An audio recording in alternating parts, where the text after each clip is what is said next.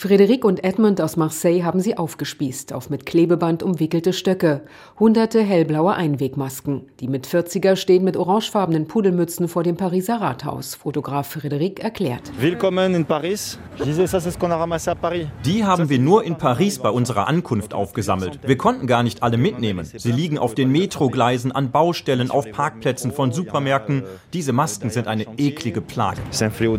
Von Marseille bis in die Hauptstadt haben Frédéric und Edmund Edmund 880 Kilometer zu Fuß zurückgelegt und in knapp 60 Tagen 6300 Masken aufgelesen. Wir sind entlang der Linie des Hochgeschwindigkeitszuges TGW gelaufen. Mit 25 Kilo Rucksäcken sind wir über Hügel gewandert und durch Flüsse gewartet.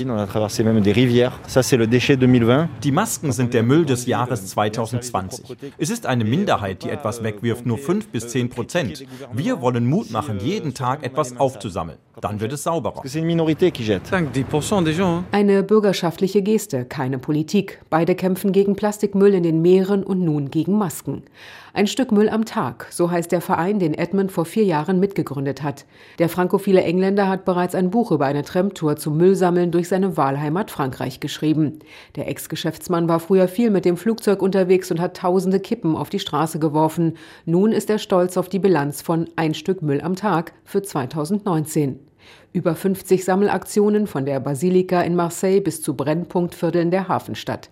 Die 2500 Mitstreiter haben rund 10.000 Kilo Müll entsorgt. Wir haben gerade mit 30 Schülern über Müll gesprochen. Alle hatten Masken an, aber so sieht man nicht, ob sie glücklich, interessiert oder verärgert sind. Die Politiker nehmen dem ganzen Planeten die Möglichkeit, sich frei auszudrücken.